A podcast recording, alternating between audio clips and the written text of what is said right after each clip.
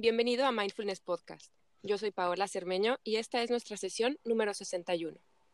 Hoy nos acompaña Irene del Valle, psicoterapeuta y fundadora de Mentes en Equilibrio. Ella es mexicana y actualmente reside en España.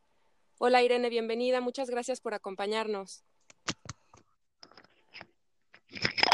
Hola Paola, ¿cómo estás? Muchísimas gracias por la invitación a este programa, a este podcast. Gracias a ti.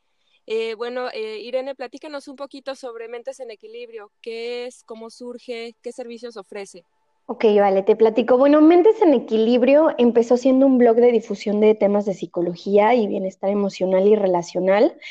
Y bueno, nació cuando mm, yo vivo en España, soy mexicana, pero vivo en España, y cuando me quedé sin trabajo una temporada, porque trabajé en una ONG, pero como funcionan por proyectos, pues se terminó mi temporada ahí, ¿no?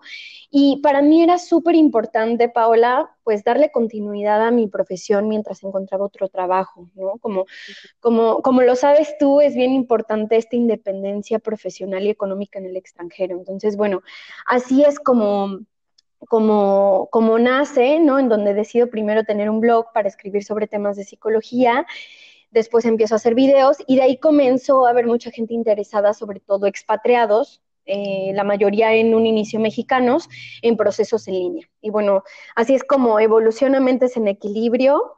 Y ahora es mi, trabajo, mi proyecto, mi bebé, mi todo.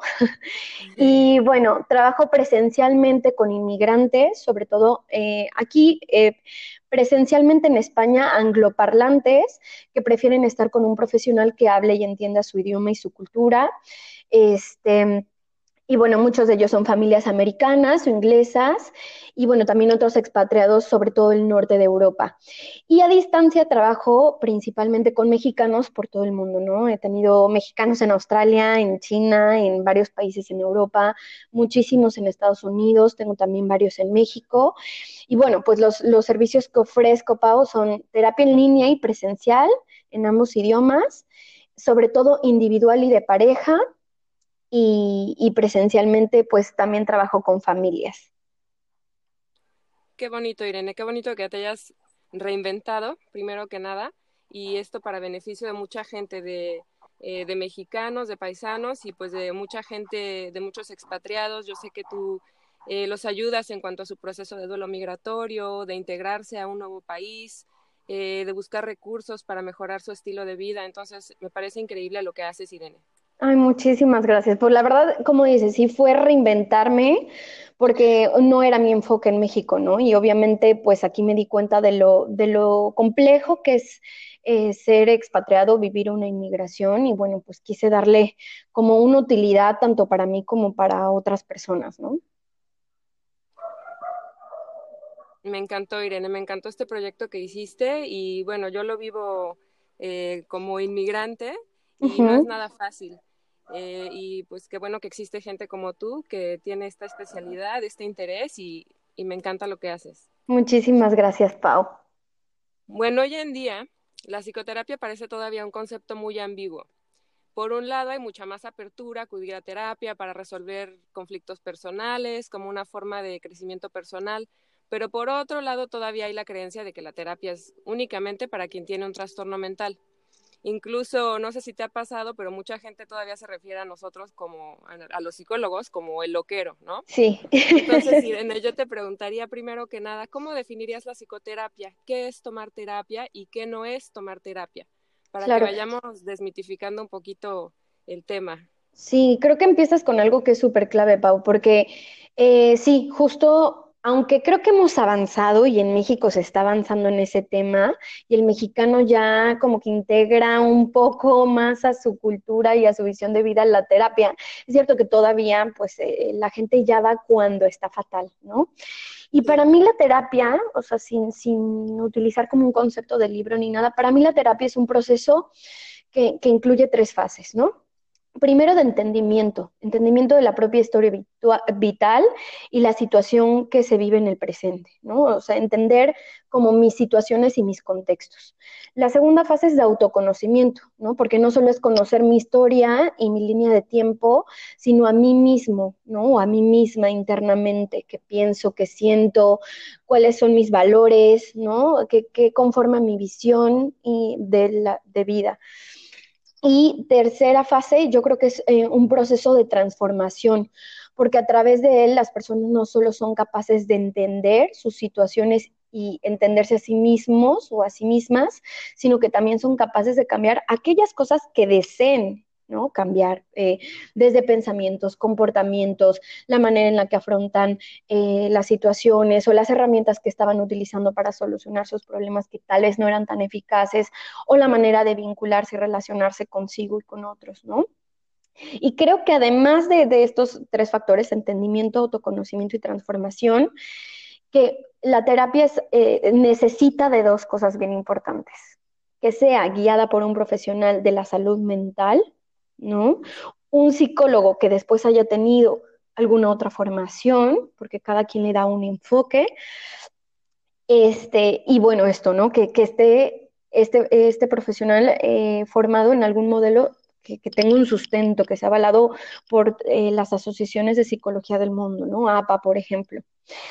Y luego, eso, eso es lo que yo defino como un proceso, ¿no? Lo que pasa y lo que es, lo que es necesario para que se pueda llamar terapia, ¿no? Que es esta parte eh, del profesional, ¿no?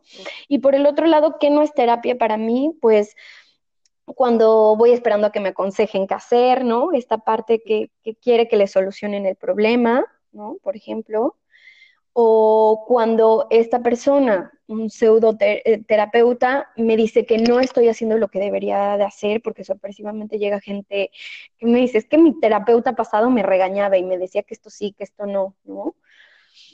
Y, yo creo que la terapia eh, no es terapia cuando no es un proceso colaborativo, en donde ambas partes dialogan de una manera en que el cliente después encuentre en su diálogo interno pues las respuestas y los caminos. No sé si tú añades algo, Paola, o qué opinas un poquito de mi visión de lo que es terapia y lo que no es terapia.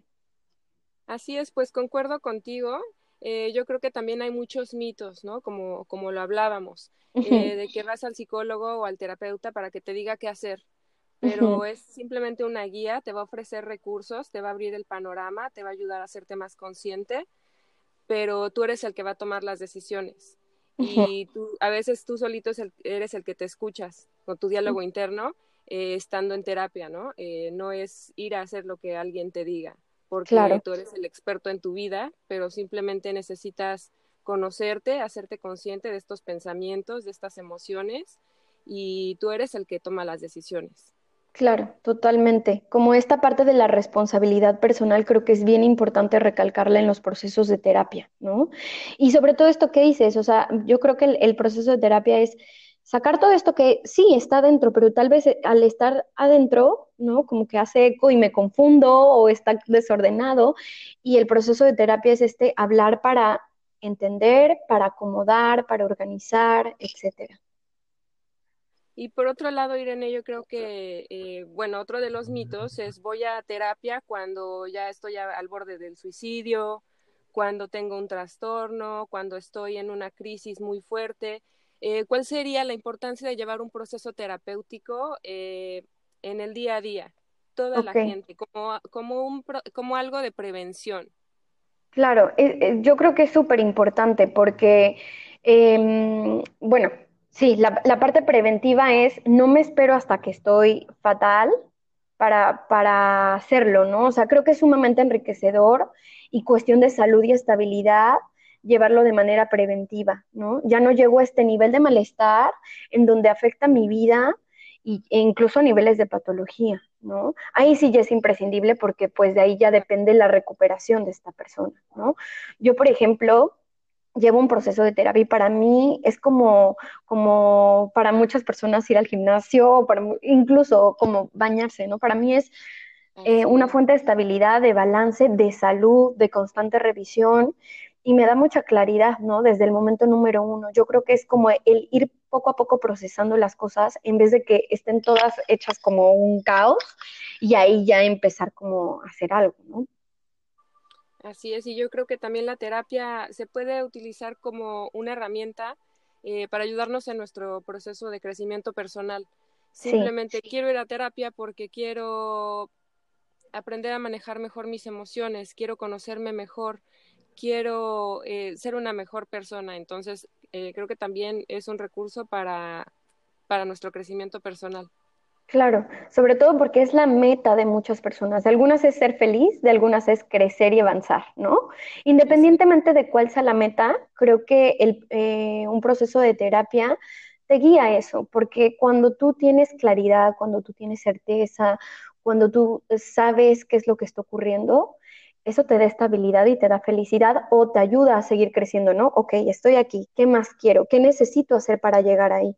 Entonces sí creo que esto que mencionas es súper importante. Para este crecimiento, esta transformación es, es básico, ¿no? Como el, el, tener un proceso eh, de, de, sanar, no solo tiene que ser terapia, justo una de las vías que tú trabajas, ¿no? Que es el mindfulness, la meditación, el llevar grupos, también es una forma de conocer y entenderse a uno mismo. La conciencia. Exactamente. Eh, bueno, Irene, tú nos comentas que das terapias presenciales y en línea. ¿Cómo ha cambiado la percepción y la aceptación de la terapia en la era de la tecnología?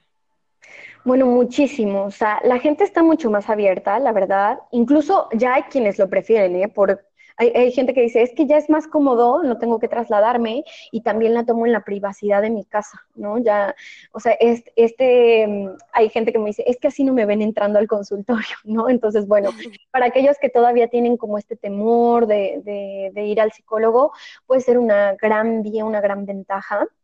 Y es cierto que eh, pues ya estamos en una era de tecnología en donde las personas hacen ya todo por internet, ¿no? Contactan gente, compran el súper, este, todo. Entonces, también ya se va normalizando que la terapia sea otra de, las cosas que se puede hacer a través de, la red, ¿no? Y por supuesto, pues al ser un proceso tan personal, todavía hay gente que sigue prefiriendo eh, la terapia en, en persona, en vivo. Sin embargo, pues sí, ya hay mucha más apertura y también, como lo mencionaba, ¿no? En casos de personas que están en el extranjero o también personas que tienen poca movilidad o que en sus localidades no tienen un terapeuta. Por ejemplo, he trabajado con gente de Oaxaca que me dice, es que no hay psicólogos en mi localidad. Entonces, también ya eso abre la puerta a llegar a más gente y que también la gente vaya con el psicólogo que quiera ir, que no se sienta limitado por, uy, es que está súper lejos o está en otro país. O sea, ya incluso puedes trabajar con el, con el profesional que, que más te interese o más se acomode a, a tu visión de vida, ¿no? Pues me encanta esto que estás haciendo porque llegas a mucha gente. Y como dices, a lo mejor eh, tenías pacientes en México o quizá gente que, que, ve, que te ve en tu página y se identifica contigo y le gustaría tomar terapia contigo y tú estás en España, entonces esto se puede hacer en línea. Y me da muchísimo gusto que, que ya haya más apertura a esto también. Sí, no sé tú cómo lo vivas. Yo sé que tú trabajas con grupos. No sé si también, por ejemplo, eh, ayudas a la gente a meditar eh, y a, practicar el mindfulness online, pero creo que también ya es algo que se hace. He visto incluso grupos de meditación o en vivo y que manejan las horas en diferentes países. No sé si tú también lo haces, Pau. Sí, sí lo hacemos y yo creo que esto es una, una gran ventaja. Todavía eh, quizá hay algunas personas que dicen, pero es en línea pero ¿cómo, no? O es que a mí me gusta más presencial y es muy respetable, pero creo que de esta manera puedes llegar a, mucha más gente y a expandir esto eh, del bienestar, sea psicoterapia, meditación, eh, incluso eh, en mis grupos tenemos em, entrenamiento físico también ¿Ah, en línea. Entonces, pues imagínate ya el paquete completo y desde tu casa, ¿no? Sin salir de tu casa. Claro, eso está súper padre. Fíjate que eso no sabía que lo hacías, ya me platicarás al ratito qué onda. Pero sí, o sea, yo creo que, imagínate, alguien escucha tus meditaciones, tus relajaciones y dice, me encanta, me, me gusta su voz, ¿no? Porque eh, para esto también es como sentirte cómoda, cómodo quiero, quiero trabajar con ella y entonces ya no tienen esa limitación y lo pueden hacer en línea contigo desde su casa sin tener que trasladarse y además con alguien que como dice, se, o sea, se conecta contigo, ¿no? Hace clic y dice, ella es la persona con la que quiero trabajar. Así es, y yo creo que tocas otro punto importante, lo que es el rapport, que bueno, cuando no es presencial, ¿cómo lo estableces? Claro. Pues em, fíjate que, eh, bueno, obviamente yo hago las, las sesiones vía Skype y intento como llevarla lo más natural posible, al igual que lo haría de, de, manera eh, presencial, pero es cierto que también toda esta parte de la comunicación o de dar información, pues la gente quiere saber muchos detalles, a diferencia de cuando haces una cita y vas al psicólogo y ya ves qué tal te va. Entonces creo que también el, eh, yo algo que hago es como dar mucha información de cuáles son los modelos que trabajo, la duración, la frecuencia, los, o sea, dar como información muy clara para que la persona sienta esta confianza, ¿no? Y creo que también lo, lo que estamos haciendo, Pau, esta parte de por ejemplo, tú tu podcast, yo mi canal de YouTube, nos acerca a la gente. Entonces también eso genera rapport porque desde antes saben un poco la manera en la que trabajamos o la visión que tenemos, ¿no? Así es, y yo creo que hay cosas como, bueno, como mencionas, eh, la gente que ve tus videos eh, se empieza a identificar contigo, eh, empieza a establecer como esta relación de confianza, de que le, gusta, le, gustan los temas de los que hablas, se empieza a interesar en lo que tú haces y bueno, creo que hay muchas otras formas de establecer esta relación, ¿no? Simplemente al expresar esta empatía, eh, incluso con tu tono de voz. Entonces me parece padrísimo esto que haces y que esté llegando a, tanta gente a través de la tecnología. Igualmente, Pau, la verdad que eh, yo creo que es apropiarse de las redes, usarlas en pro y hacer contenidos de calidad para la gente, porque cualquiera se puede poner enfrente de una cámara o hacer un podcast, pero el echarle como ganas para que sea algo bonito, de calidad y que ayude a la gente y que conozcan tu trabajo, pues yo creo que es también lo que, lo que ayuda, ¿no? Como dices, a, conectar con la gente, a hacer este rapport. Así es, Irene. Eh, yo te preguntaría, ¿cuáles son los motivos más comunes por los que la gente llega a terapia contigo? ¿Qué es, eh, ¿Cuál es la razón principal por la que alguien llega contigo a terapia?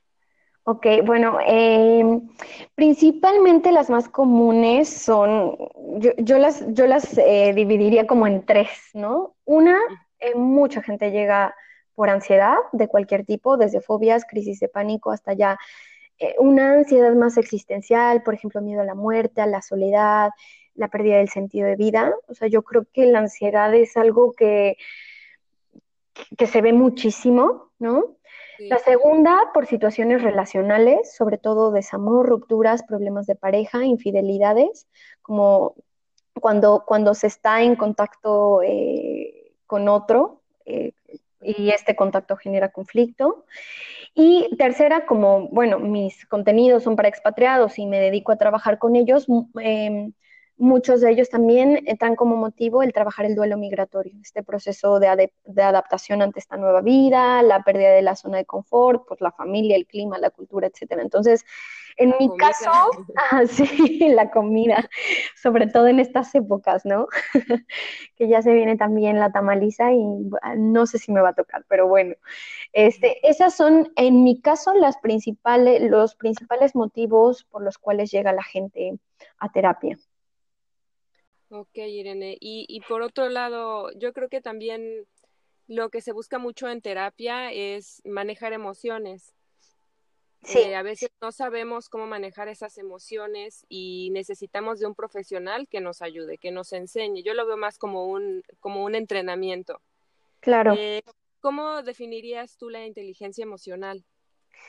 Bueno, eh, yo defino la inteligencia emocional como el comprender que siento, ¿no? O sea, primero comprender la emoción, después gestionarla internamente, saber manejarla, que no te abrume.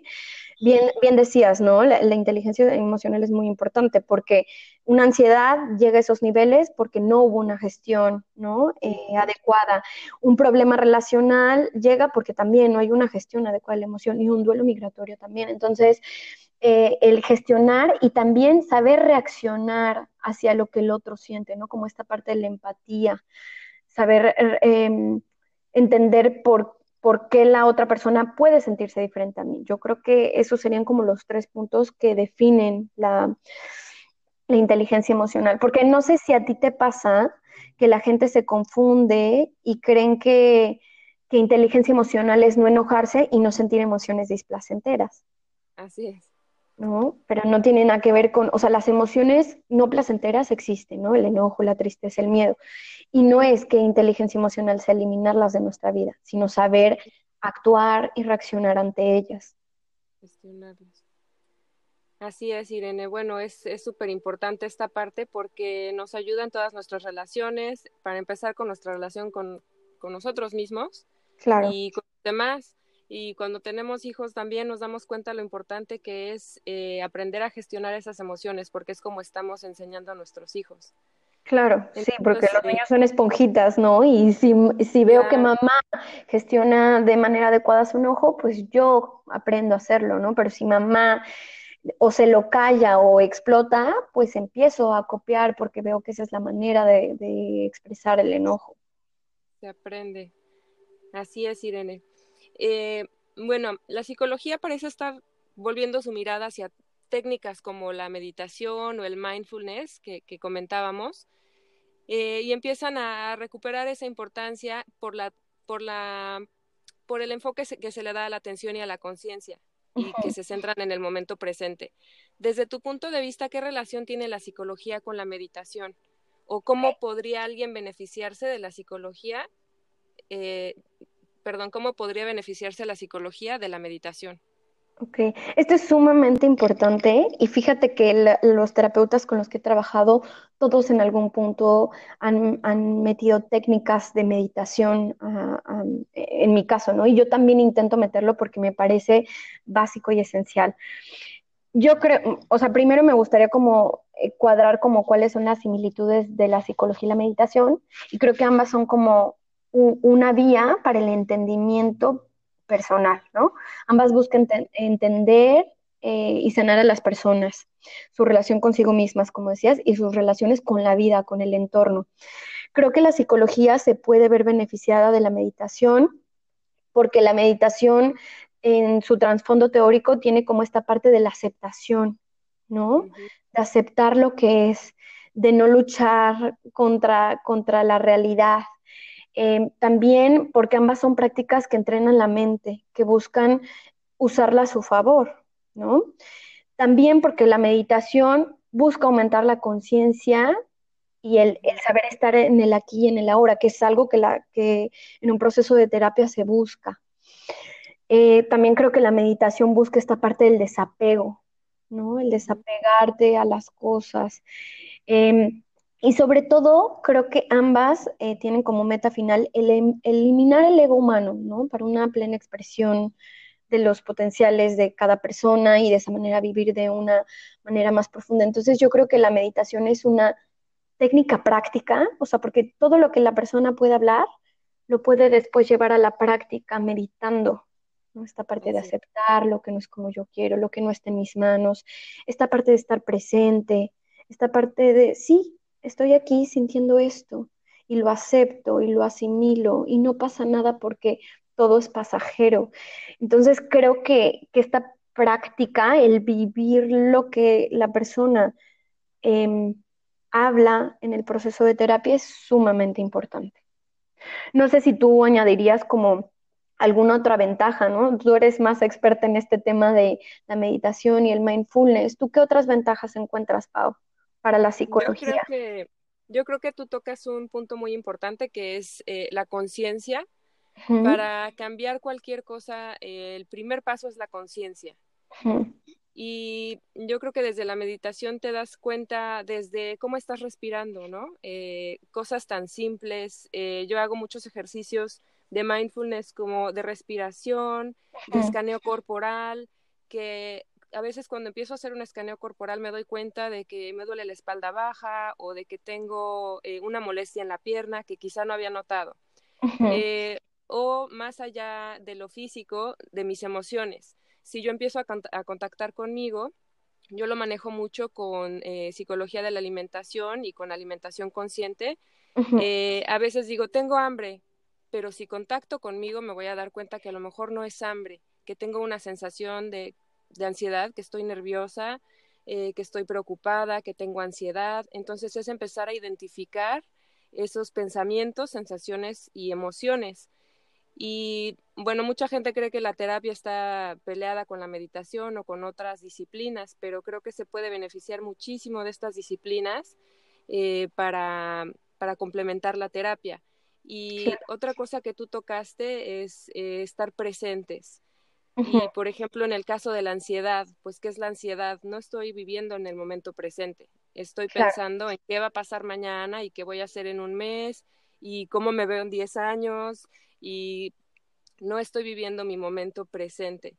Entonces, cuando empezamos a centrarnos en el momento presente, eh, podemos eliminar mucho de lo que es la ansiedad y yo creo que, que la psicología se puede beneficiar muchísimo de la meditación para temas como ansiedad eh, y estrés. Yo creo que es una de las cosas principales y como te comentaba también para eh, problemas de obesidad, eh, es muy importante hacer consciente la alimentación, de realmente notar cuándo tengo hambre y cuándo no es hambre, es otra cosa. A veces comemos por aburrimiento, por tristeza, a veces como ciertos alimentos por confort, porque me recuerdan a mi país, tú sabrás de esto. Claro, como está emocional, totalmente. Exactamente. Entonces, pues manejar nuestras emociones con la psicoterapia, con la meditación, para lograr un bienestar en nuestra vida y un crecimiento personal.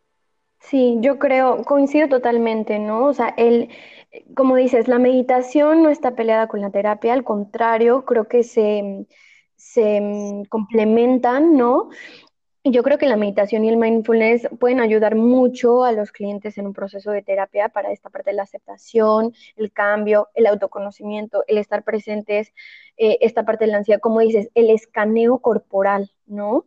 Yo a mis eh, clientes suelo dejarles meditaciones guiadas para que trabajen entre sesiones, dependiendo de la situación, obviamente, una u otra, pero hay una que me gusta mucho que es como em, de ir por partes, ¿no? En tu cuerpo, ir viendo qué sientes, en donde te duele o en donde tienes tensión. Y esto es sumamente importante porque muchas veces estamos tan, tan en la vida que, que nos desconectamos del cuerpo. Y la meditación y mindfulness te ayuda a reconectar con el cuerpo porque el, el, cuerpo también tiene memoria, el cuerpo también eh, sufre el impacto de las emociones y, muchas veces, fíjate, a mí me sucedió en mi proceso de terapia, eh, personalmente, como el, el, hecho de, lo hablaba todo, no sé qué, pero me faltaba algo. Y entonces ahí era cuando, cuando mi terapeuta me decía, trabaja con tu cuerpo, trabaja, medita, ¿no? Y, y ahí terminaba de cuajar. ¿no? Como todo esto que ya había hablado, ya era consciente, ya lo racionalizaba, ya lo trabajaba emocionalmente, pero faltaba algo que era esta parte de la memoria corporal. Sí, porque no, eh, como dices, hacía, una, hacía falta una parte y ya con eso complementaste. Entonces creo que podemos echar mano de, de, muchas otras técnicas y disciplinas, además de la terapia, para, para nuestro bienestar. Claro, sí, totalmente. No sé si hay algo más que te gustaría agregar como conclusión. Eh, y bueno, al final te pido tus redes y todo tu, y tus contactos para que para que puedan ponerse en contacto contigo desde México o desde cualquier país del mundo.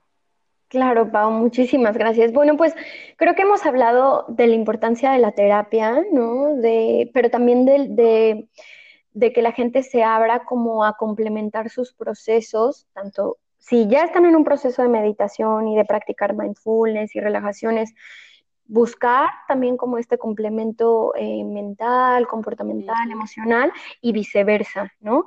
Em, y, y, bueno, pues yo simplemente agregaría a la gente a que se suma un proceso de introspección, no importa cuál sea, ya sea meditando, haciendo yoga, terapia o ambas, nunca es tarde para ver dentro de uno, para sentirse en paz, para abrirse que justo ahora que vamos comenzando este año, ¿no? Llevamos ocho días nada más, pues se animen a trabajar en sí mismos, a cambiar todas estas cosas, a, responsabilizarse de su propio bienestar y bueno, pues únicamente eso, ¿no? Que elijan la, la, vía que más les, les guste. No hay una única vía ni una vía correcta.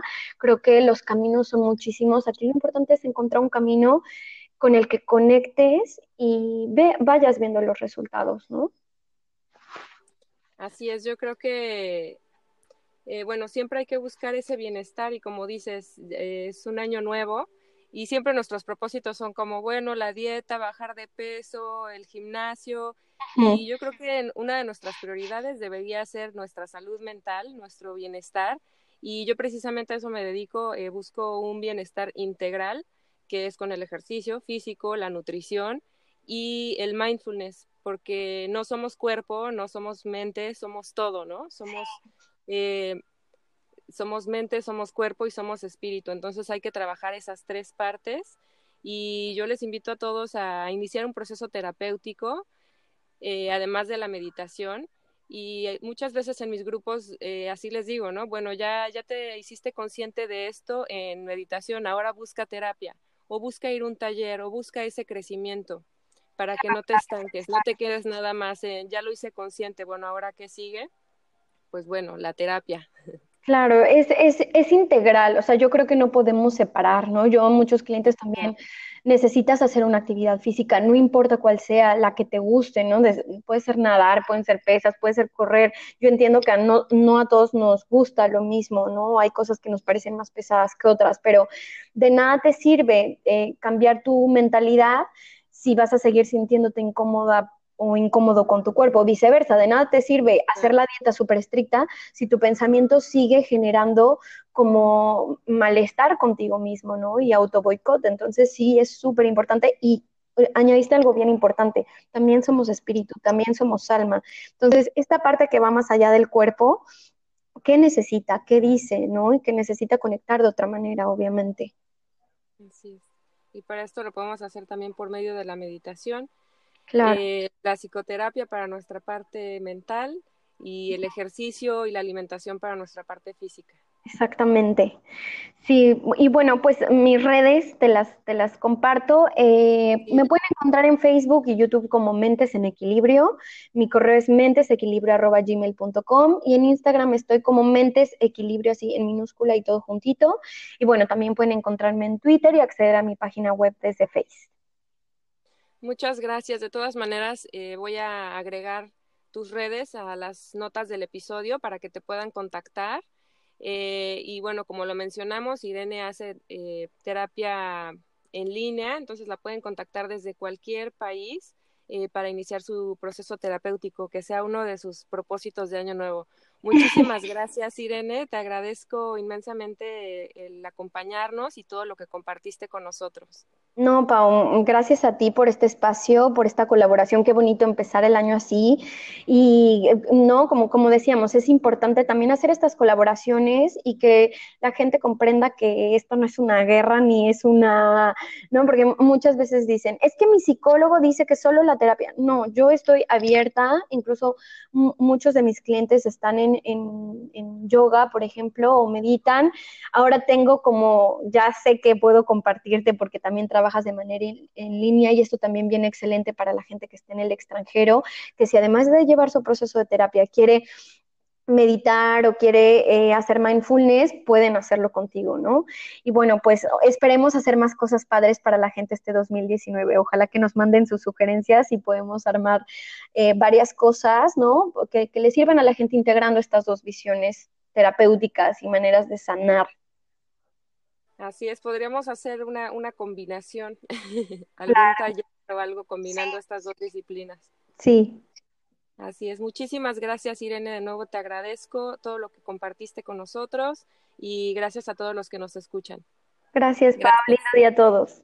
Namaste.